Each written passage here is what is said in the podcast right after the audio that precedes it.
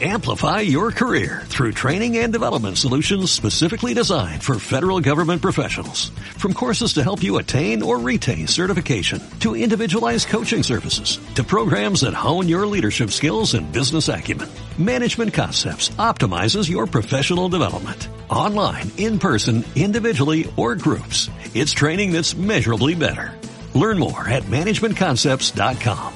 That's managementconcepts.com. Es una buena noticia que la nueva ESO anteponga pensar a memorizar, porque a lo mejor pensando un poquito más, nos va todo un poquito mejor. Son las 7. De la noche al día, Miguel Ángel Dasguani.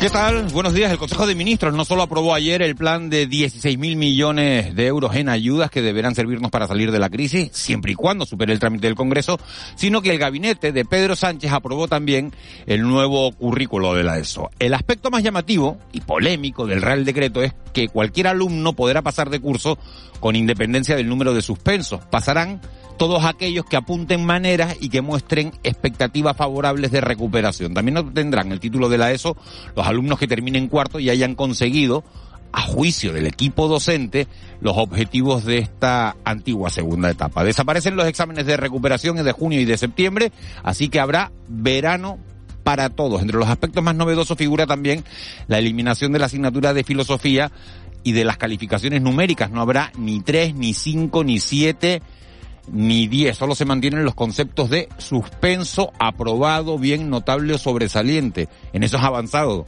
Avanzado porque a mí nunca me llegaron a poner una matrícula de honor, pero sí muy deficiente con el daño que eso hace, porque menos no se despacha nada. Con lo que me quedo de la nueva ESO es que el objetivo del gobierno es que nuestros hijos aprendan a pensar más y no a memorizar datos y más datos sin conexión alguna entre ellos. Y la verdad es que ya tocaba. Ahora solo falta que se recupere la facultad de los profesores de poder bajar nota por faltas de ortografía, porque de nada sirve saberse las valencias del cesio, del litio o del francio si luego ponemos burro con V o Venezuela con B. Porque con faltas de ese tipo es difícil encontrar trabajo. Al ritmo que vamos en este país, vamos a ser líderes en TikTok, pero incapaces de aprobar un dictado. De la noche al día, Miguel Ángel Dasguani. 7 y 2. Vamos con los titulares que marcan la crónica de este miércoles 30 de marzo. Caja 7 te ofrece los titulares del día. La rebaja de 20 céntimos de los carburantes costará 67 millones de euros en Canarias. De los cuales 50 millones corresponden al Estado y alrededor de 17 a las gasolineras. El Consejo de Ministros ha aprobado el plan de respuesta al impacto de la invasión de Rusia a Ucrania, un plan que va a movilizar 16 mil millones de euros para que los hogares y las empresas puedan hacer frente a las consecuencias que está dejando esta guerra. El vicepresidente de Canarias, Román Rodríguez, en declaraciones a Canarias Radio, se ha mostrado partidario de otro tipo de medidas más allá de las subvenciones. Yo he dicho de forma reiterada que esto no se arregla por debajo. Esto no es un problema de boletín oficial del Estado, de bajar un impuesto, que también, de dar una ayuda, que también. Esto es un problema de los mercados, de que los mercados están manipulados, están artefactados eh, y, y son muy artificiales. Y este miércoles el presidente del Gobierno de España, Pedro Sánchez, reclamará el apoyo de los grupos parlamentarios en el Congreso a ese plan nacional. También Sánchez explicará hoy el cambio de postura sobre el Sáhara. Trece partidos de diferente signo político esperan que aclare si apoya o no las resoluciones de la ONU sobre el Sáhara y el derecho a la de autodeterminación del pueblo saharaui. Y el ministro de Exteriores de Marruecos ha pedido a Europa que apoye el plan marroquí de autonomía para el Sáhara. Ha dicho que esta autonomía es la única solución que apoyan Estados Unidos, Francia, países africanos y recientemente Alemania y España. La Asociación de Industriales de Canarias alerta de que la huelga de transportistas en la península está provocando que la situación sea crítica para las industrias del archipiélago. Así lo reconoce el presidente de Asinca, Virgilio Correa, y es que no solo es la situación generada por esos paros, sino que también se le ha unido otro problema, como es el retraso en la llegada de mercancías. Yo creo que ya empezamos a estar en una situación crítica en la que tenemos que empezar a solicitar eh, apoyos y medidas, yo creo que urgentes. ¿no? Llevamos 15 días prácticamente bloqueados de, recepción de cualquier tipo de materia prima o otros insumos a nivel peninsular y después desde que comenzó el conflicto bélico, lo que es el transporte vía marítima de eh, Europa hacia, hacia la península o hacia Canarias directamente está atravesando por muchísimas dificultades Canarias registra nueve fallecidos por COVID-19 en apenas cinco días. Este martes también se han notificado los positivos. Desde el pasado viernes son 4.087 casos. 17 personas están ingresadas en UCI y 188 permanecen hospitalizadas. Ya sin restricciones sanitarias y con el proceso de gripalización del COVID en marcha, la coordinadora de la Federación de Salud de Intersindical Canarias, Catidarias, se pregunta en qué condiciones se va a garantizar la seguridad de la población. Si se dibuja un escenario en el cual una persona aunque sea positiva, tiene que acudir a su puesto de trabajo y no se va a hacer cuarentena ni se va a rastrear a los contactos. Y a eso añadimos el único elemento de protección demostradamente eficaz, como puede ser una mascarilla. La queremos suprimir en interiores, pues la suma de contrariedades, exactamente lo que, lo que se puede producir es eh, un repunte importante, pero un repunte importante ya sin los controles el expresidente del Cabildo de Lanzarote defiende su inocencia y revela que le investigan por una supuesta apropiación indebida de 850.000 euros. Pedro Sanginés, que se ha defendido ante los medios de comunicación. Recordamos que este lunes los agentes de la UCO, la unidad de la Guardia Civil, registraban su vivienda. El actual portavoz de Coalición Canaria en la institución insular rechaza que exista algún vínculo entre los supuestos cobros indebidos de 850.000 euros por parte del abogado Ignacio Calatayud del Consorcio del Agua y la compra de la vivienda en la que reside. Mi escaso patrimonio, incluida la vivienda en la que vivo y el origen de todos los pagos para tenerla es completamente legal. Tras esa exhaustiva investigación de absolutamente todo lo que tiene que ver con mi vida pública y privada, eh, finalmente se despejen las dudas, no sé cuánto, sobre mi honestidad y sobre mi honorabilidad, eh, que desde luego defiendo y defenderé. Y un día más terminamos esta crónica mirando hacia el exterior, a ese conflicto bélico que se registra a 4.000 kilómetros de distancia. Ucrania pide un acuerdo multinacional de garantías para renunciar a entrar en la OTAN. Si a cambio recibe por escrito garantías de seguridad de 10 países, así lo anunció este martes en Estambul la delegación de Ucrania tras una ronda de negociaciones con Rusia. Moscú ha asegurado tras ese encuentro que reducirá drásticamente las operaciones militares en las áreas de Kiev y Chernigov para avanzar en el diálogo. Si quieres estar al día de la realidad económica de nuestro archipiélago, entra en el blog caja7contunegocio.com y tendrás la mejor información con autores de las islas. Marketing, emprendedores, ventas y muchos más temas te esperan en caja7contunegocio.com. Caja 7, comprometidos con nuestra gente. 7 y 7 minutos, vamos ya con los deportes de este día. Cristiano Ronaldo estará en Qatar 2-0, le ganó Portugal a Macedonia.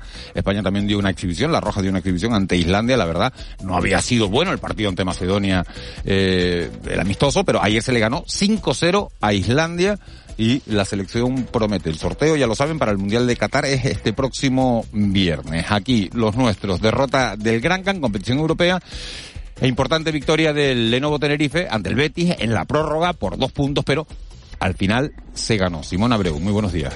Hola, buenos días, Miguel Ángel. Jornada de baloncesto de resultados dispares para nuestros equipos canarios. Victoria sufrida del Lenovo Tenerife que tuvo que jugar una prórroga para poder superar al colista de la Liga ACB, el Real Betis, en el Santiago Martín por 99 a 97. Un conjunto laurinegro en el que volvieron a brillar Marceliño Huertas y Sermadini. Igual de igualado fue el encuentro de Eurocup que disputó el Club Baloncesto Gran Canaria en Italia y que se saldó con derrota de los amarillos ante la potente Virtus de Bolonia por 70 a 68. Con esta derrota los de Porfi Fisac tendrán que esperar para asegurarse la clasificación a la siguiente ronda como primeros de grupo dependiendo de una derrota de Valencia Basket en los dos partidos que le restan o ganando en la última jornada a Venecia el próximo miércoles. En fútbol, el Club Deportivo Tenerife regresará a los entrenamientos hoy a partir de las 10 de la mañana en el Heliodoro Rodríguez López, preparando ya el compromiso del sábado en ese mismo escenario ante el Real Zaragoza. Posteriormente al entrenamiento hablará un futbolista blanquiazul en rueda de prensa a partir de las 12. En la Unión Deportiva Las Palmas hoy jornada de descanso. Los de García Pimienta volverán al trabajo mañana en la Ciudad Deportiva de Barranco Seco pensando en el importante encuentro del domingo a las 3 en el Toralín ante la Sociedad Deportiva Ponferradina en el que el conjunto amarillo se mide al principal rival directo en la lucha por entrar en los playoffs. Además, hoy hay fútbol de segunda división REF. El Club Deportivo Mensajero se mide al casereño a partir de las 6 de la tarde en el Silvestre Carrillo, en un partido que se recupera de la jornada 25. Y en el fútbol de tercera división, hoy jornada para recuperar partidos aplazados con hasta cuatro encuentros. A las 12, Marino Atlético Paso. A las 4, Villa Santa Brígida Tenisca. Misma hora para el Herbania Unión Suriaiza y a las 5 de la tarde en Arrecife, Lanzarote, Tenerife B. 7 y 10, Vicky Palma, jefa de meteorología de Radio Televisión Canaria. Buenos días. Buenos días, Miguel Ángel. Jefa de meteorología y boxeadora eh, lesionada, ¿no? ¿no? Con un golpe y tal. Bueno, ¿ya te pensaste cuál es tu golpe?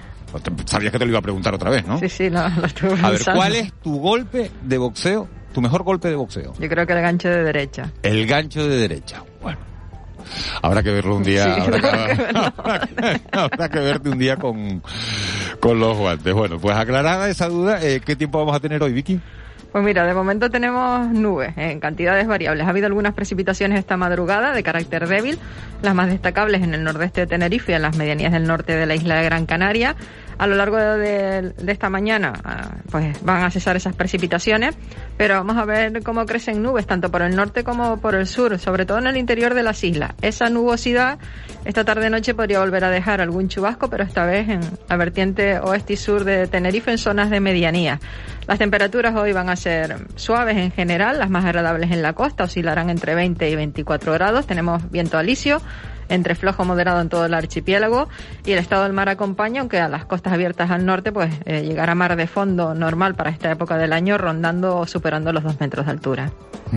Eh, Vicky, para el fin de semana, para los que empiezan a mirar a- con vistas al fin de semana, Pues el fin de semana parece que se podría formar otra pequeña borrasca, eh, bajar desde la zona de Azores rápidamente entre el sábado por la noche y la madrugada del domingo para centrarse en Madeira y a nosotros nos visitarían el domingo. Pues eh, yo diría que casi dos frentes, veremos qué pasa al final. La, la traducción sería que el domingo va a llover, eh, puede llover en, en todas las islas, primero en las de mayor relieve durante la mañana y las horas de mediodía y ya por la tarde-noche pues también llegaría lluvia a Lanzarote y a Fuerteventura. Si hay que elegir planes al aire libre, probablemente sean más tranquilos el sábado, aunque El se sábado. vean aunque se vean nubes. pero nada que ver con esto que está cayendo en Cádiz, ¿no? Que hemos visto unas riadas ahí espectaculares, ¿no? Eh, No, no, no, va a haber precipitaciones de, de carácter débil, a lo sumo localmente moderadas, ni siquiera lloverá pues las cantidades de agua que, que cayeron el, el domingo y el lunes pasado en La Palma, exactamente. Bueno, Vicky, gracias. Espero no, no pelearme nunca contigo, ¿no? También. Gan- gancho de Adiós, derecha, buenos no se, días. no se me olvida. Vamos a, a la sala operativa del 112. Ahí está Laura Otero. Laura, buenos días. Hola, buenos días. ¿Cómo han transcurrido las últimas horas? Bueno, pues con bastante normalidad, con incidentes mm, bastante habituales, ninguno grave, como por ejemplo en La Gomera, en Valle Gran Rey, los servicios de emergencia rescataban a una persona, un señor de unos 68 años que se perdía en un sendero y no podía continuar su marcha. Aunque se encontraba un poco desorientado, fue trasladado al centro de salud para ser valorado. En Las Palmas, por ejemplo, los bomberos intervinieron en un incendio en la calle León y Castillo, donde no hubo afectados, se dedicaron prácticamente a lo que es la extinción y ventilación del inmueble. Y en Arona, Tenerife, el SUC asistió a un joven al sufrir una caída, un traumatismo craneal, por sufrir una caída con un patinete eléctrico. Caída con un patinete eléctrico. Esto va a ser casi casi de la, la orden del día porque todos los días nos vamos encontrando. Claro, a más patinetes, más posibilidades de caerse, claro. En fin. Eh, Laura, muchas gracias. Bueno, de nada a ustedes, buenos días. Buen día. 7 y 13. El Contrapunto. Ángeles Arencibia y Juan Manuel Betencur. Ángeles Arencibia, buenos días. Muy buenos días, Miguel Ángel. Juan Betancourt, buenos días. Hola, buenos días, feliz miércoles. Vaya, vaya lo que ha dado lo de Will Smith, ¿eh? Eh, le preguntaba antes a, a, a Cristian Luis cuál era la cuál era la frase que había dicho la, la mujer que ha colgado y dice es temporada para sanar y estoy lista para ello, ¿no? Es la frase que ha colgado la... Qué enigmática, ¿no? Sí, sí. Sí, sí. Jada Pinkett. Qué críptica, ¿no? Sí, sí. Entonces ahí al final no nos hemos enterado mucho de, de, de, De lo que opina, ¿no? De lo que- Bueno. Bueno. vamos a ver si hoy nos enteramos en el Congreso de los Diputados lo que opina Pedro Sánchez, bueno, de su plan de recuperación. Parece que sí, pero uno se lleva los primeros chascos, ¿no? Eh, te enteras, lees por ahí que las gasolineras han decidido subir como 5 céntimos eh, el precio del litro del combustible, algunas de las gasolineras, y... Centenares, dice la información del periódico El Mundo, lo cual es, es significativo. Vamos a ver si es representativo de la conducta general del sector, pero es un dato, ¿no? También Eso- leo que... sí, Eso se llama los espíritus animales, ¿no? Tú despiertas los espíritus animales de los agentes económicos que reaccionan para beneficiarse de una, Dice, oye, de una si, tú, medida, si tú de quieres una medida rebajar el concreta. precio, si tú quieres rebajar el precio, lo rebajas tú, pero que a mí no me cueste nada.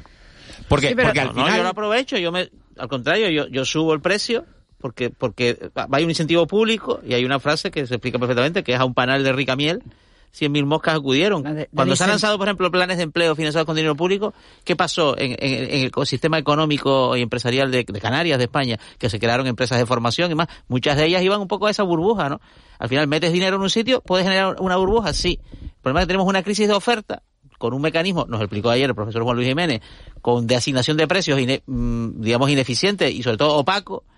Claro, tú metes dinero ahí porque al final estás metiendo dinero en ese sistema, en una crisis de oferta, estás estimulando la demanda, estás alimentando aquello que quieres combatir, la inflación. Es paradójico, pero estás alimentando aquello que quieres combatir, que es el crecimiento de los Pero precios. yo entiendo que la propuesta de Pedro Sánchez llevaba a Ángeles toda la buena intención del mundo. Es decir, oye, hay que bar- abaratar el precio de los combustibles y de repente lo que es una medida que en teoría debe beneficiar a todo el mundo, a ricos, a pobres, ahí podemos entrar en una discusión. Pero bueno, a todo el mundo, a que le bajen 20 céntimos, de repente llegan cuatro aprovechados y hacen lo de siempre.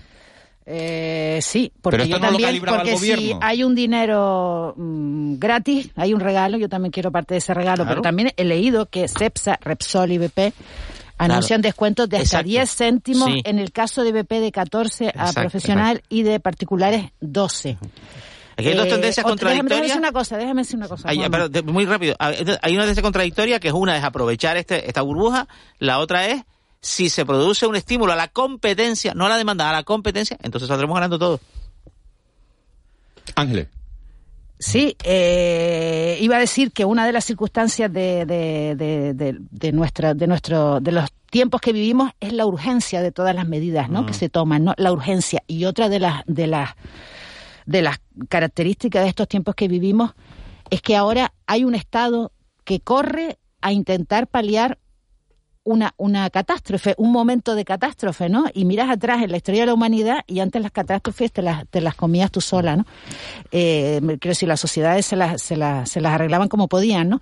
Y este intento de paliar eh, esta situación, pues ya tiene muchos, muchos, muchas claro, contradicciones, ¿no? mira, Entre, entre ellas, pues que el, el ayuda, estos 12 mil millones que, con los que va a regar el, el gobierno la, la economía, pues sean, eh, pues no logren el, el- el objetivo que persiguen, ¿no? En este caso, lo de abaratar efectivamente la- la- los combustibles a Ayer los leí, Miguel usuarios, ¿no? Ángel, Ángeles, una entrevista con Antonio Turiel, que es un experto del CSIC, sobre, bueno, sobre el sistema energético y los hidrocarburos. La verdad es que hasta lo sugiero para tenerlo en el programa porque nos puede explicar muchas cosas. Eh, es urgente que además planteemos algún tipo de medida de ahorro de, de combustible. Esta clase de incentivos animan al consumo, o sea, no, no, no establece ninguna pauta de decir, a ver qué podemos hacer para consumir menos, y al final alimentan esta caldera inflacionista. Y después hay un elemento que, que, que acelera la situación en la que vivimos, que es la, eh, el desarrollo de las renovables, que, que, que experimentan en este momento, pues ya no son necesarios, ya no son necesarias porque hay un cambio climático, ¿no? Ahora son necesarias porque es que la economía las requiere, ¿no? Y entonces est- esta, esta razón quizás las haga acelerar, ¿no? Es lo que la Unión Europea se propone, ¿no? Desarrollar más, con más velocidad la, la implantación de las renovables. Bueno, hoy decíamos al principio que teníamos un punto de la actualidad, uno de nuestros ojos, los, bueno, los dos ojos puestos en, en el Congreso de los Diputados. Ahí comparece eh, Pedro Sánchez para dar explicaciones de varios temas, para hablar de, de, esa carta que le envió al rey de Marruecos, para hab- hablar de la postura de- del gobierno de España en el conflicto del Sahara, del Sahara Occidental. También va a dar explicaciones de este plan. Bueno, va a intentar recabar apoyos de, en este plan económico anunciado. Y hasta el Congreso de los Diputados nos vamos a ir. Ahí está Pedro Quevedo, que es diputado de, de Nueva Canarias. Señor Quevedo, muy buenos días. Hola, buenos días. Iba usted a intervenir hoy y al final le han cambiado la pregunta, ¿no? Sí, bueno, voy a intervenir de todas maneras porque está la comparecencia del señor Sánchez, ¿no? Pero teníamos una pregunta al ministro de Exteriores, eh, que, eh, que en nuestra opinión muy oportuna y muy necesaria sobre eh, el cambio de posición del gobierno, de una parte del gobierno de España en relación con el Sáhara, y me lo han cambiado para el próximo miércoles lo cual no quiere decir que, pero imagínense la comparecencia, ¿no? La comparecencia para hablar del Consejo Europeo, de las medidas que se adoptan eh, en relación con Ucrania y los temas eléctricos, de las medidas que se adoptan para hacer frente a la crisis derivada de la guerra, etcétera, etcétera, del incremento de la inflación y todas estas cosas, y además del Sahara, ¿no? Es decir, que se ha convertido en una comparecencia que muchos habíamos pedido en relación con el Sahara, en una especie de super comparecencia, eh, donde, bueno, pues probablemente eh, el tema del Sahara no se discutirá en la, en la profundidad suficiente. Eso no quiere decir, no digamos lo que tenemos que decir como mínimo el miércoles próximo más. Y nos puede anticipar, eh, vamos a ir por partes, vamos a empezar por la parte del Sáhara, si le parece, eh, posición de Nueva Canaria sobre el tema del Sáhara bueno, pues radicalmente en contra de la eh, decisión adoptada por el señor Sánchez, porque parece ser que no ha sido una decisión de gobierno, ¿eh? en el sentido estricto del término. Eh, nos parece que este es un elemento más en la poco honorable posición española en relación con el tema del Sahara histórica. Primero, desestimiento y mirar para otro lado en la descolonización, en la que se dejó tirado a ese pueblo para que fuesen invadidos por la llamada Mancha Verde. De, Mancha Verde. Mm, España ha renunciado a ejercer eh, su papel de potencia. Es que la potencia administradora de ese territorio en vía de descolonización es España. No lo ha ejercido nunca. Y ahora una vuelta de tuerca más resulta que la legalidad internacional se ha transformado a que o son ustedes integrados en el reino de Marruecos o se quedan como están. ¿Y usted acachaca el cambio de postura de Pedro Sánchez? Bueno, pues a, pues a una pues me temo que una claudicación ante el chantaje permanente del reino de Marruecos porque las políticas migratorias, las decisiones unilaterales, el llenar de inmigrantes Ceuta y Melilla, el llenar de inmigrantes Canarias, el no controlar suficientemente el proceso, el advertir que, ojito, que esto nosotros, lo, esto es lo que podemos llegar a hacer si nos enfadamos más. Eh, eso es con lo que ha venido jugando en fin, históricamente, más decisiones unilaterales del tipo y ahora nos queremos quedar, ampliar nuestra zona económica exclusiva, ilegalmente por cierto, es un disparate desde el punto de vista del derecho del mar, pero lo hacen, lo dicen, lo sugieren, lo plantean y afectan a las aguas territoriales canarias y en consecuencia españolas. Y, ahora que no nos oye nadie, todos sabemos ¿eh? que eh, en el reino de Marruecos, el Gran Marruecos, incluye a Canarias no nos eh, equivoquemos nunca y ni nos olvidemos nunca de eso. Eso es un disparate ¿eh? en el sentido práctico eh, en el actual momento de la historia, pero desde el punto de vista territorial, Ceuta, Melilla y Canarias, no nos olvidemos de eso. Motivo por el cual la respuesta entre gente que anda trabajando de esta manera y un reino que y un gobierno como el marroquí que, que desprecia a su gente joven y los manda a jugarse la vida que, y que utiliza el chantaje como norma, lo que no se puede hacer es claudicar porque entonces habrá más chantaje. ¿Y usted cree que habrá marcha atrás, que puede haber marcha atrás o que esto ya está todo el pescado vendido? No, yo creo que eso tiene poco valor. Poco valor porque esa es una decisión del presidente del gobierno de España eh, dentro de un gobierno que no lo apoya en su totalidad y dentro de un Congreso de los Diputados, que es donde había que haber tomado una decisión de esta envergadura, por supuesto, que tampoco lo va a apoyar. Por lo tanto, el valor que esto tiene es el valor declarativo, nueva victoria de Marruecos en su estrategia chantajista para tal, pero esto no va a resolver ni el problema, ni va a evitar que el derecho eh, los derechos del pueblo saharaui eh, desaparecen por, por este motivo. La resolución de, de la ONU dicen lo que dicen y un proceso de descolonización significa dos opciones mínimas. Una, aceptan la autonomía con Marruecos, mira cómo la aceptan, que hay una guerra, ya conocemos la posición del, pueblo saharaui. Hay una guerra en este momento de bajo tono, pero hay una guerra. ¿eh? Y la otra es el derecho a la independencia, que es algo que se viene repitiendo desde hace 47 años. Enseguida le doy la palabra a mis compañeros Ángeles Arencibia y a, y a Juan Betancourt. Una última cuestión. Eh, le cambio el tercio, señor Quevedo. Eh, ¿Qué le parece el plan de 16 mil millones que ha aprobado, bueno, que ha aprobado, no, que ha, aprobado el Consejo de Ministros y que busca ahora la ratificación del Congreso para tratar de hacer frente a, esta, crisis? Hombre, yo al margen de que me lo tengo que leer en un papel, ¿eh? por ahora lo conocemos en la rueda de prensa del señor Sánchez y ahora tendrá su intervención, eh, vamos a ver, eh, hay, hay, un conjunto de medidas que nosotros no podemos negar que están bien, las medidas que sirvan va a echar un cabo en este momento también, ¿eh? por definición. Ahora bien, desde el punto de vista de Canarias, se lo voy a recordar, nosotros esperábamos que se hablase de las tasas aeroportuarias, ¿eh? de las tasas, eh, de, eh, de, las tasas a los, a los pasajeros, porque en esta situación la conectividad está, desde luego, comprometida con el incremento de los precios de los carburantes y los aviones funcionan con eso, precisamente, con queroseno, ¿verdad? no hemos visto nada, no, no sé si estará en el Real Decreto, pero le insistiré sobre esta cuestión porque es lo que fundamentalmente echamos en falta. Eh, señor Quevedo, buenos días. Eh, buenos días. Bueno, hay algunas cosas que el gobierno canario escribió un documento también, lo presentó de, vamos a ver, de, de solicitudes sobre este asunto, ¿no? Sí. Parece que, así a primera vista, el, el, el decreto está en el boletín oficial del Estado de hoy, solo está incluida la bonificación de, de tarifas en los puertos, ¿no? Dice los puertos Sí, que no son de la península, sí. obviamente incluye los de Canarias, ¿no? Vale, No, los puertos y las mercancías, Sí, esto está bien, exacto. esto está bien. Se queda por Pero, debajo de las expectativas que ustedes tenían. Por supuesto, en relación con el tema aeroportuario, volveré a explicar que la actividad turística es el 40% del empleo en Canarias y el 35% del PIB. A ver si hay suerte y se nos entiende. ¿eh? Y este, este asunto nosotros entendemos que hay que resolverlo, porque es evidente que con estos precios de los carburantes se va a resentir la conectividad aérea en Canarias y eso significa resentir nuestro principal motor económico. Entonces, este asunto es un asunto en el que tenemos que insistir y es lo que vamos a hacer, a insistir el gobierno de Canarias e insistir ello.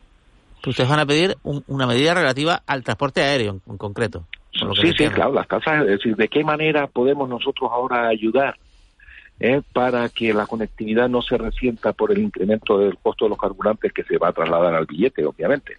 Pues reduciendo algún tipo de costo para las personas que nos visitan y solo se puede actuar sobre las tasas aeroportuarias.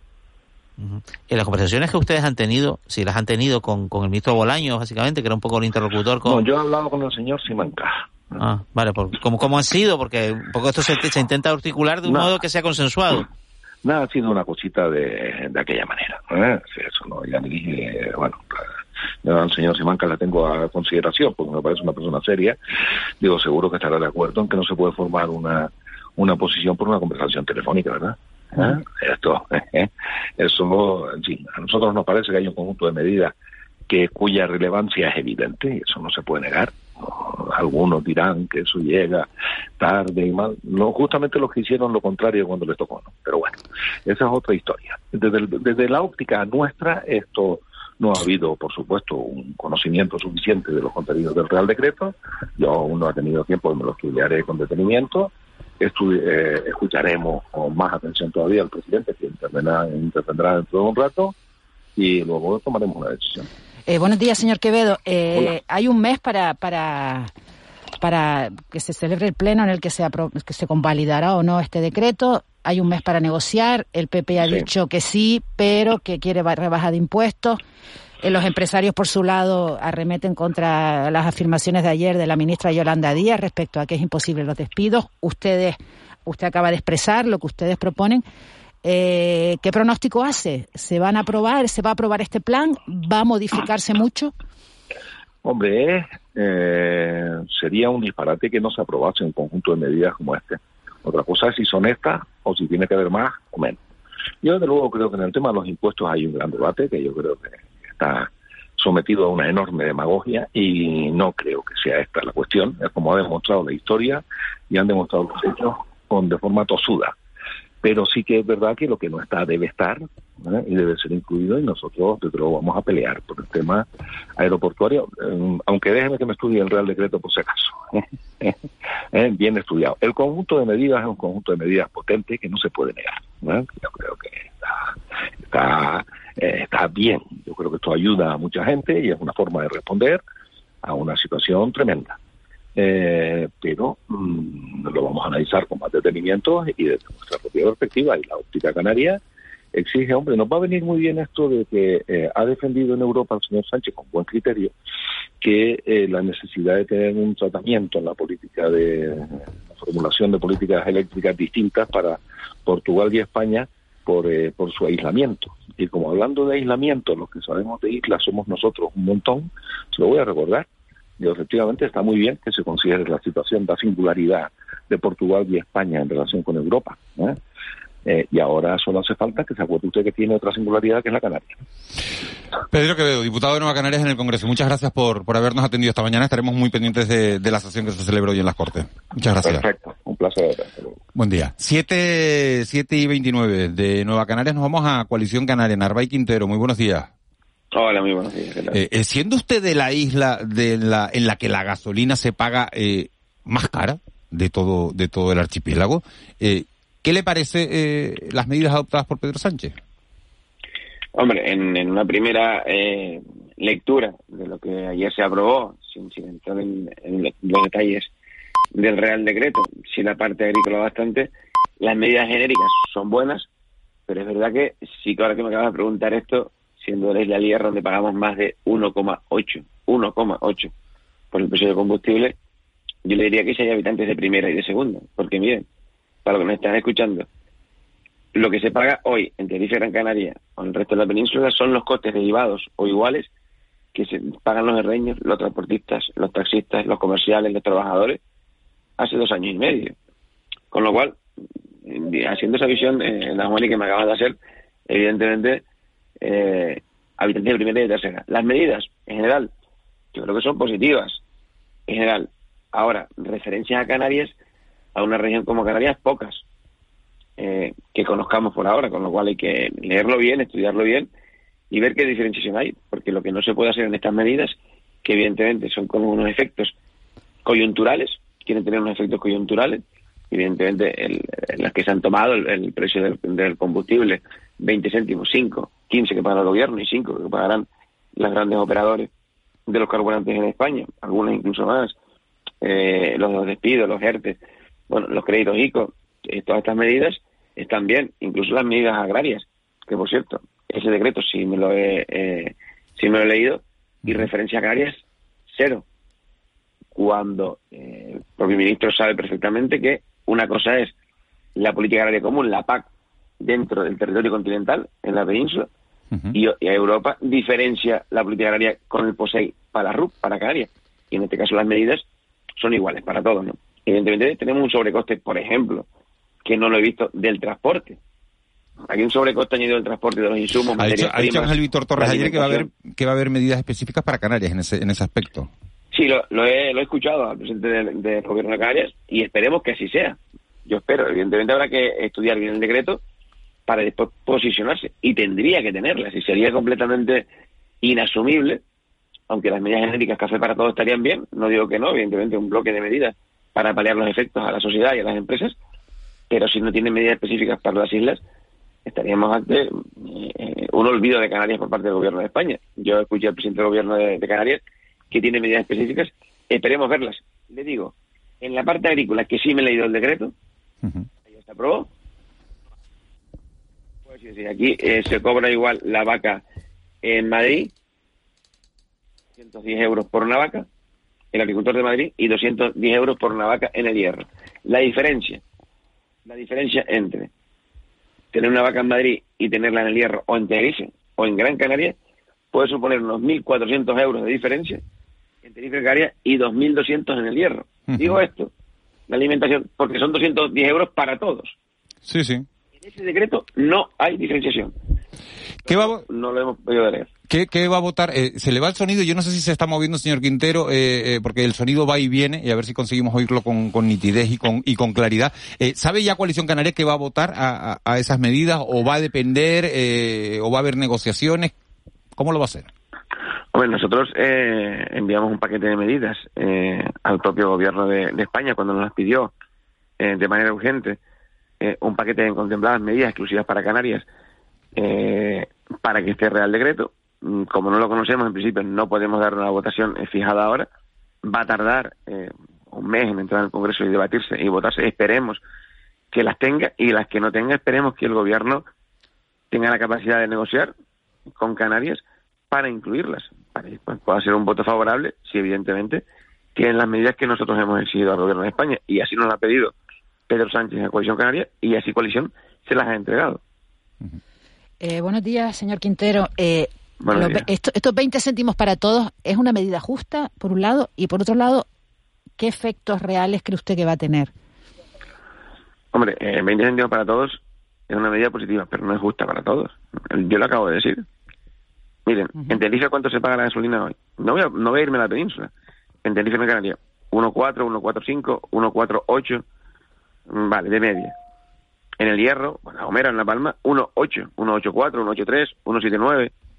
Con lo cual, hay que, el café para todos nunca es justo, en una ciudad como estamos y en una región como Canarias.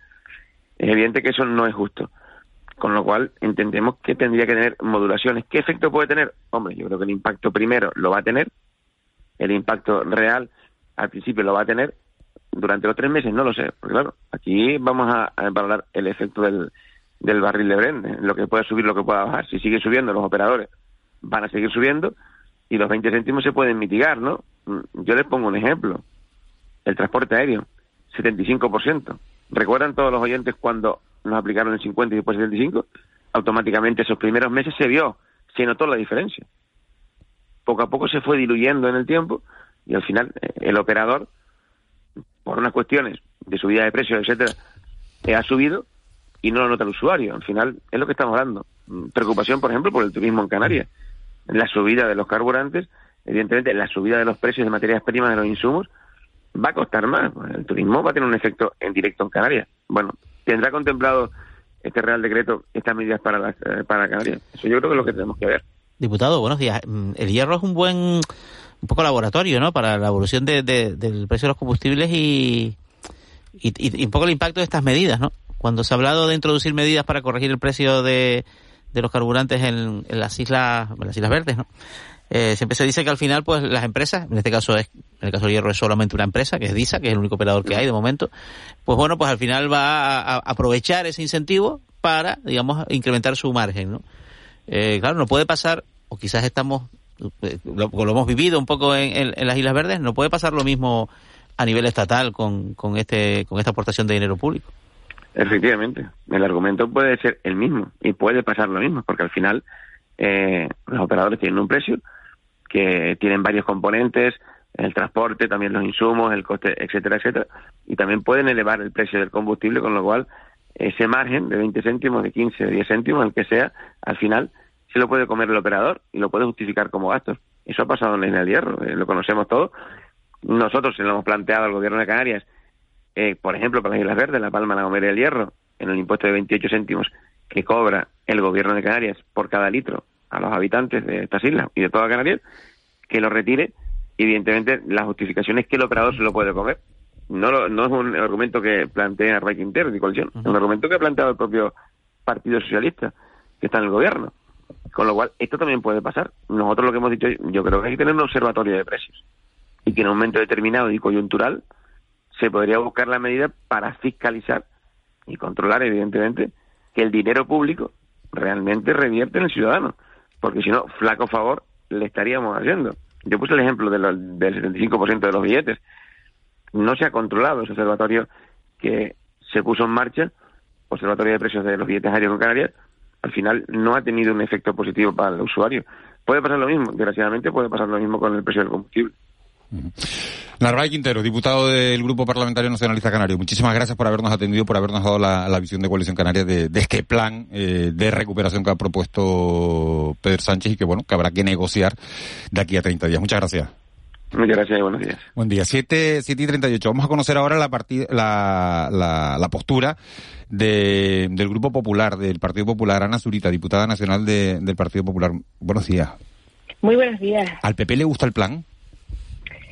Vamos a ver, el plan, conocemos lo que se ha dado, lo que salió ayer en el Consejo de Ministros, el Real Decreto de Ley, bueno, creo que no se ha publicado, yo no he visto el boletín hoy, pero bueno, ahora tenemos la comparecencia. Está, está, en, del el- está en, el, en el boletín de hoy.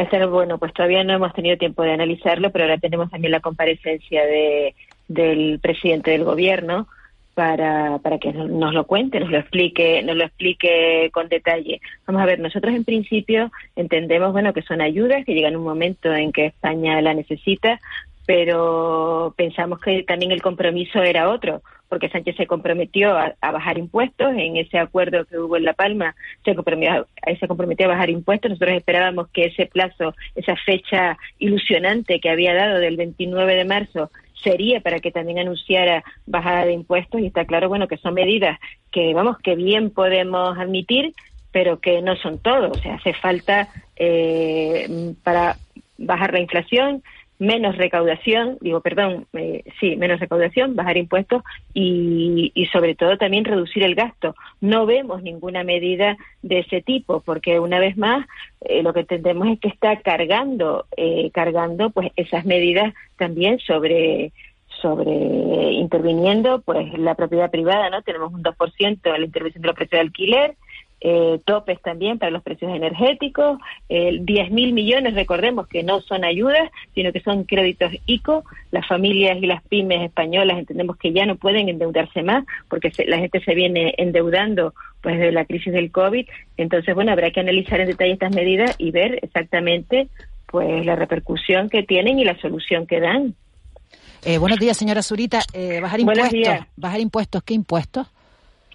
Vamos a ver, eh, había, eh, había, sobre todo la, la crisis que estamos teniendo, pues deviene en, hay impuestos de la luz, eh, del gas, hidrocarburos, o sea, hay, unas partidas importantes que se pueden bajar, que no solo es, o sea, la solución ha sido ante esa huelga del transporte masiva, que, que entendemos también, bueno, que en Canarias hay mucha gente que ha dicho que el impuesto que no nos hace falta nosotros no tenemos IVA, que no tenemos, que no hace falta bajar aquí los impuestos al combustible, o sea, entendemos que la cadena logística empieza en península. Y eso y, el, y esa huelga de transportes, por ejemplo, pues se solucionaría si se bajarían, si se bajan los precios del, del combustible. ese, ese incremento de precios de las materias primas también eh, se podría resolver si hay una bajada de impuestos. entendemos que hay una recaudación excesiva excesiva de lo que es el impuesto de la luz, de lo que es el impuesto del gas, tenemos que ha subido un 72%, el gas un 33%, aceite tenemos una, una inflación altísima, o sea que en primer lugar los impuestos a los combustibles es algo que se podía bajar de inmediato porque eso retrasaría los efectos pues de lo que es eh, e, esa, esa cadena logística del transporte que ya venimos sufriendo desde hace muchos días y, y y, vamos con toda el, alza de subidas de las materias primas son cosas que evidentemente afectan a Canarias y que todo eso podría tener un, descenso y, era lo que Sánchez había comprometido hace dos semanas. Diputado, buenos días. ¿Bajar impuestos? Buenos días. ¿Baja los precios o los sube? Porque ya se ha aprobado en España. Se bajaron los impuestos a la luz y el precio de la luz subió, no bajó. Eh, depende de lo que depende del impuesto que se baje. Bueno, está el impuesto a la electricidad que se bajó, el IVA de la electricidad se bajó del 21 al 10 y ahora se mantiene, en este paquete se mantiene, eh, y el impuesto al carburante en España es el más bajo de Europa, por lo menos de los países grandes. Vamos a ver, ahora ahora mismo, eh, con respecto a los países europeos, España está al, a la el alza de precios en España, tanto de la luz, del gas, de los hidrocarburos. Sí, pero los impuestos están por, pero los impuestos están por debajo. Por encima de la usted, media. Que usted dice, ¿Eh? es verdad. O sea, los precios en España están en la, digamos, en la, en la, en la parte alta, digamos, de la espiral de precios que hay en Europa. Pero el impuesto está en la, en la parte baja, con lo cual igual el alza de precios no tiene que ver con los impuestos. se podría, mira, ahora mismo la recaudación, eh, en los impuestos se podrían bajar más. O sea, se ha demostrado que la mitad la mitad de lo que se cobra en gas, de lo que se cobra en luz, de lo que se cobra, son son realmente impuestos. O sea, eso se podría, se podría bajar, se podría reducir de la factura y, por supuesto que repercutiría, repercutiría en, en, el costo. Diputada, ya se ha hecho, se bajó el impuesto de la luz y la luz subió. Repercutió en el margen de, la, de, de las empresas del sector, eso sí, ahí sí repercutió al alza. La luz, vamos a ver, no se ha bajado el impuesto de la luz, todo lo que se pudiera bajar el impuesto de la luz. O sea, todos sabemos que el impuesto de la luz está muy, está muy sobrecargado ahora mismo eh, estamos pagando casi el doble de lo que de lo que deberíamos pagar si se hubieran reducido los impuestos como se tenían que reducir. es un, digamos que eh, se tiene que hacer de manera global y ya no solo la luz, se tienen que reducir los impuestos al transporte, al combustible. O sea, la medida que está tomando ahora mismo el señor Sánchez de reducir 20 céntimos, o sea, es algo que ya hoy se había experimentado, o sea, que hay eh, empresas de combustibles, hay gasolineras donde ya se habían subido esos esos 20 céntimos, ya están Claro. subidos hoy. Y, el, y, el- y Es bajar el gasto, y bajar el gasto, y bajar el gasto, ¿en qué cree usted que, que habría que reducir el gasto? Un poco por- para un poco contener también el, el, el, el déficit.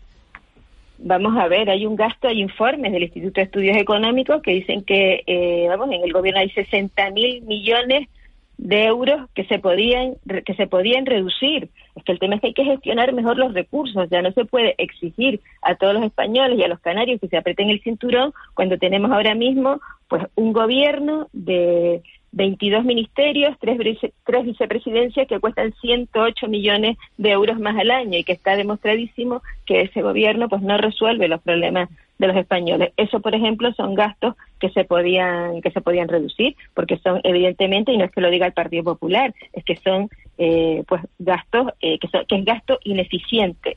O sea, que yo creo que el gobierno debería, pues, en este paquete de medidas, pues, eh, que tanto anunció bombo y platillo, eh, nosotros pedimos dos cosas, o sea, la bajada de impuestos, que no se cargue sobre, vamos, que no se intervenga, pues, los mercados privados y que y que y que por supuesto se, se gestionen mejor los, los recursos. Esas son medidas que deberían haber acompañado a este paquete de medidas. Eh, señora Solita, una última cuestión. Hoy se va a hablar también en el Congreso de- del tema de, de la postura del Gobierno de España ante el conflicto de- del Sáhara Occidental. ¿Cree usted que tiene marcha atrás la, la decisión tomada por Pedro Sánchez? ¿Debería tener marcha atrás o debería mantenerse? Vamos a ver, eso es otro tema que también es incógnita. Eh, ahora mismo tenemos, lo único que conocemos es, eh, vamos, lo poco que ha dicho el presidente del gobierno, la carta que ha hecho pública el, el rey Mohamed de Marruecos y la comparecencia el otro día del ministro Álvarez aquí en la Comisión de Exteriores del Congreso. Y poco sabemos eh, de ese asunto. Hoy también esperamos que esperemos que nos cuente los detalles de ese acuerdo y, y, y esperemos que, se revierta o que se haga con sentido común, porque hay cosas muy graves, o sea, independientemente de que, de que ha sido una decisión unilateral del presidente del gobierno, porque ni siquiera su propio gobierno, vamos, me refiero a sus socios de Podemos, eran conscientes eh, del asunto, son decisiones, digamos, la política exterior tenemos que deben ser cuestiones de Estado, no se ha contado para nada con el partido de, principal de la oposición, con nosotros, ya nos enteramos ese viernes por la noche, hace dos semanas, cuando se hace pública, cuando se hace pública la carta, y luego es un, una, digamos, un acuerdo que parece que está al margen, al margen de esa resolución de la ONU donde donde obliga a que el Sáhara se tiene que solucionar, claro, a un referéndum que solucione el problema de su autodeterminación. Eh, no conocemos, digamos, la letra pequeña de este acuerdo, pues la desconocemos y sobre todo para Canarias, pues nos preocupa muchísimo. O sea, porque aquí la única ventaja que, que puede tener es que se reduzcan pues ese flujo migratorio que sale de Marruecos, que parece que es como el arma que tienen para, para amedrentarnos, ¿no? Te lanzo más inmigrantes a cambio de, de que tú me des algo que no sabemos qué. Sabemos que en Canarias pues hay un tema económico importantísimo y lo vimos claro hace un año cuando cuando el Parlamento de Marruecos adopta también de forma unilateral de su gobierno pues ese, esa delimitación de aguas de la zona económica exclusiva Canarias. Eh, sabemos que hay una, rique- una riqueza económica importante y, y, claro, no sabemos si el acuerdo de Sánchez llega ahí o, o no llega. pues Nos gustaría también saber los detalles y a ver si se puede revertir o no. O sea, digo, hay tres cosas muy graves, eh, sobre todo que estamos al margen de la ONU, de la política exterior eh, que sea determinada por las Naciones Unidas, y luego cómo afecta esto a, a nuestro país. O sea, es importantísimo conocer hoy, estaremos expectantes a ver lo que nos dice, ya veremos si se puede revertir o no, porque yo creo que antes de, eh, digamos, diagnosticar una posible Es reversión hay que conocer, saber conocer los los detalles, detalles, del acuerdo. claro, claro, conocer Claro. los detalles del acuerdo. Ana Zurita, diputada del Partido Popular en el, en el Congreso de los Diputados. Muchas gracias por habernos atendido esta mañana. Muchísimas gracias a ustedes y muy buenos días a todos los oyentes. Buen día. 7, 7.48 del Partido Popular al Partido Socialista. Tamara Raya, diputada del PSOE en el Congreso. Muy buenos días, señora Raya. Muy buenos días. ¿Qué va a contar Pedro Sánchez hoy de, de esa carta a Mohamed VI? Bueno, yo creo que va a contar primero que nada eh, eh, los importantes acuerdos y medidas que se están dando y donde eh, el Partido eh, Socialista, el Gobierno de España, está intentando abandonar, sobre todo para resolver los problemas que realmente nos interesan, que son los problemas que repercuten directamente a la ciudadanía, especialmente a, la, a las familias y a las pequeñas y medianas eh, empresas. En cuanto a lo de Mohamed esto yo creo que en la, comparecencia de la semana pasada del ministro Álvarez, que hoy complementará sin duda el, el presidente del gobierno, eh, ya se trasladó que el, eh, que había se iba a establecer una hoja de ruta pero esa hoja de ruta todavía no no no está hecha que de hecho el presidente el, el ministro Álvarez se trasladará al Reino de Marruecos para empezar a trabajar sobre la misma y la iremos conociendo poco a poco. Pero sí que dejó dos aspectos claros. Una eh, hay que trabajar sobre todo con el tema del control de los flujos migratorios que tanto afectan a Canarias resaltó una cifra que a mí realmente me pareció muy dolorosa y muy triste. Tan solo en 2020, mil personas que eh, intentaron llegar a Canarias a través de la ruta del Atlántico, que sin duda es la más peligrosa, perdieron la vida, mil personas que conozcamos y evidentemente ahí tendremos un drama. La, la, ONG dice que son 4.000. Las ONG pues lo elevan hasta 4.000 la cifra, ¿eh? Elevan hasta 4.000, con lo cual yo creo que eso, por un sentido de responsabilidad, eh, hay que poner eh, intentar dialogar con el Reino de Marruecos, porque al final, para que eh, haya un flujo controlado, eso no se puede hacer sin que haya un acuerdo entre ambos países del, que salen, que ellos también eh, soportan un flujo migratorio importante, pero tiene que haber diálogo, tiene que haber acuerdo especialmente en Canarias también con el tema de las aguas territoriales. No puede ser que Marruecos cada dos por tres se desmarque de manera unilateral y que España esté recurriendo permanentemente al derecho europeo y demás. Y luego hay que poner encima de la mesa determinados problemas que porque los metamos en una, en una gaveta no se van a resolver. Y uno de ellos es precisamente el tema del Sahara Occidental, el Frente Polisario. Y eh, sí que ha dejado claro el ministro, y supongo que hoy lo hará también el, el presidente, que nosotros no estamos imponiendo ningún tipo de solución, si no hay parte en, en, si no hay acuerdo, perdón, entre entre las partes, siguiendo sin más que las resoluciones que ya se aprobaron en el seno de la de la ONU, ¿no? Con lo cual sí que creo que es importante cuando un problema lleva enquistado más de 47 años retomar eh, la negociación, retomar las posibles vías de, acuerdo y que sean ellos sin duda los que... ¿Sabes lo que pasa con esto, diputado? Muy rápido. Eh, buenos días. Eh, es que hay una carta del presidente del gobierno de España donde dice que España es un país serio, que cumple sus compromisos, vuestra majestad, y, una carta en términos diplomáticos muy elegante, pero no hay una carta de Marruecos diciendo pues sí, Marruecos es un país serio, nos comprometemos a cumplir, a no estar mm, presionando la valla de Melilla, la valla de Ceuta. ¿Eso no lo hay? Bueno, claro, por eso se trasladará estos próximos días el ministro de Exteriores, como dije hace un momento, para intentar establecer una hoja de ruta que no está hecha, que se va a intentar hacer a través del diálogo, a través de alcanzar acuerdos. Y yo creo que de las comunidades autónomas más beneficiadas, sin duda, es Canarias y, por supuesto, eh, Ceuta y Melilla como ciudades autónomas, porque somos las que sufrimos, porque las tenemos más próximos y somos los que sufrimos esa presión migratoria. Pero más allá de lo que nosotros sufrimos, insisto, hay un drama humanitario que también hay que tratar de evitar, que es esas miles de muertes en, en un océano que se ha convertido en una fosa de personas que están intentando simplemente alcanzar el sueño de tener una vida un poco mejor y creo que es positivo que dos países se sienten más allá de las discrepancias, diferencias que podemos tener con el reino de, de, Marruecos, con Marruecos, pero creo que es bueno sentarse y también creo que es bueno sacar, como dije antes, los problemas, ponerlos encima de la mesa y abordarlos. Hoy, aparte de eso, el presidente eh, también, me imagino que, eh, tal y como ha anunciado, hablará de las medidas del plan de choque en respuesta a la, a la guerra. Por esa medida le queríamos preguntar qué valoración hace de esas medidas que, ha anunciado y, si hay medidas específicas para Canarias, señora Raya.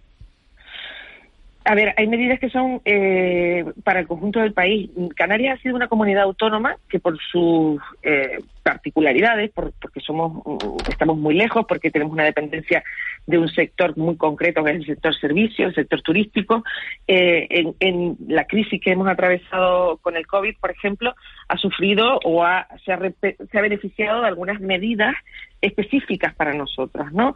Esos 1.400 millones que hay que poner en valor también que el gobierno de Canarias ha ejecutado, la comunidad autónoma que mejor ha ejecutado los fondos. Y también se han aprobado eh, mecanismos que son para el conjunto del país, pero que en Canarias en particular, bueno, pues hemos tenido que alargar más en el tiempo precisamente por esa dependencia por ejemplo, el tema de, los de los ERTE. Yo creo que aquí se recogen 16.000 millones de ayudas, que son 6.000 millones de ayudas directas para familias para, y 10.000 eh, millones que van directos a, a créditos ICO hay bonificación en, esos 20 céntimos eh, por litro para todos los ciudadanos, no, no solo para, para las empresas. Continuamos con el mecanismo de los ERTES para evitar eh, eh, esos despidos y yo creo que hay dos medidas que son especialmente relevantes para esa parte de la ciudadanía que peor lo está pasando y es el incremento del ingreso mínimo vital en un 15% durante tres meses y también el bono social eléctrico que va a llegar hasta eh, casi dos millones de, hogares. Yo creo que son medidas positivas, más allá también del, esfuerzo que está haciendo España eh, y Portugal en este caso para crear una, una corriente dentro de Europa que nos permita aprobar medidas claves ¿no? para, para el tema de la energía y yo creo que estamos trabajando, hemos sufrido muchísimo. Desde que estamos en el gobierno con diferentes, lamentablemente con diferentes crisis, todas ellas eh, igual de importantes. Y creo que hemos sido un gobierno capaz de adaptar eh, medidas a las circunstancias también para nuestra comunidad autónoma. Lamentablemente lo hemos tenido que hacer solos con una oposición que no nos ha apoyado en absoluto. Yo espero que aquí hoy se vea también un giro del Partido eh, Popular y que realmente se comprometan con sacar el país adelante y no con esa frase tan manida, ¿no? Buenos días. cuanto peor, mejor. Buenos días, señora Raya, que se nos va el tiempo y, quería hacerle una pregunta, volver al tema del Sáhara. La forma en que, se, en que conocimos esta novedad, eh, le pregunto por eso, ¿el gobierno de España sabía que el gobierno de Marruecos iba a filtrar, no la carta, porque filtró una parte de la carta, en parte eh, esto ha generado, bueno, el, desconocimiento, ¿no? De, realmente a qué se ha comprometido España y en qué en qué situación están las negociaciones y cuál es el, estado de la cuestión, ¿no? ¿Sabía el gobierno de España que el gobierno de Marruecos iba a filtrar parte de la carta?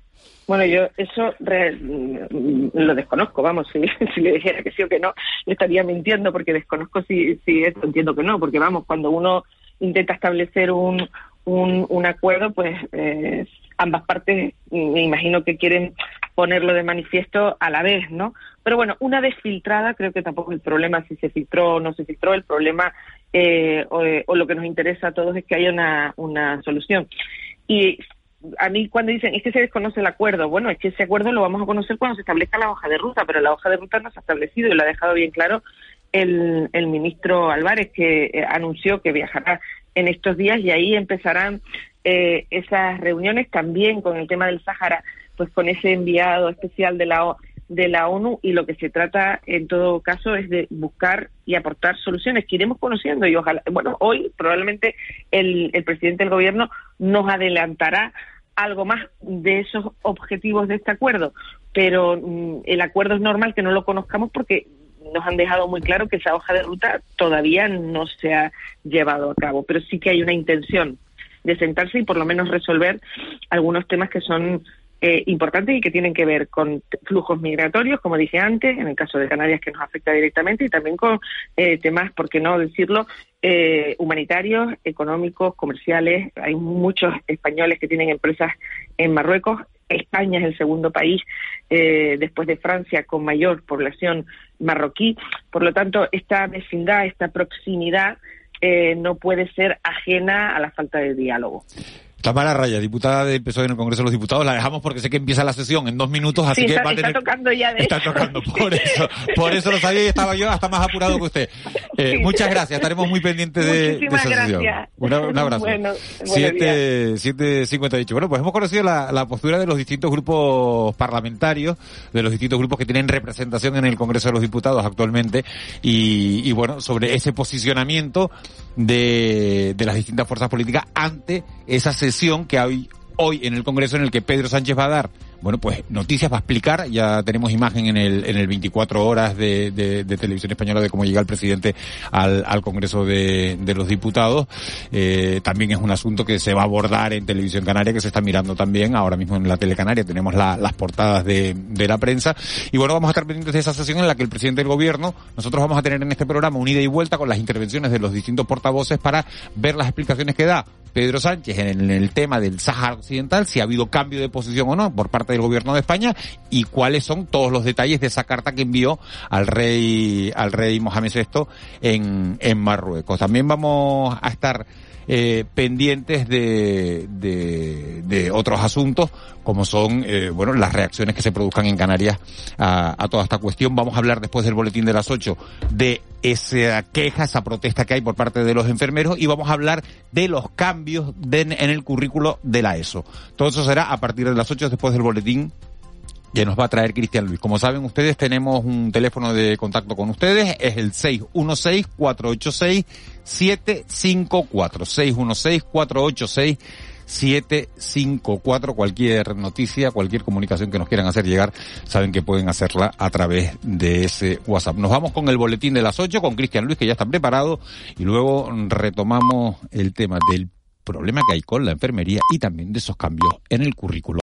Amplify your career through training and development solutions specifically designed for federal government professionals. From courses to help you attain or retain certification, to individualized coaching services, to programs that hone your leadership skills and business acumen, Management Concepts optimizes your professional development. Online, in person, individually, or groups. It's training that's measurably better. Learn more at managementconcepts.com. That's managementconcepts.com.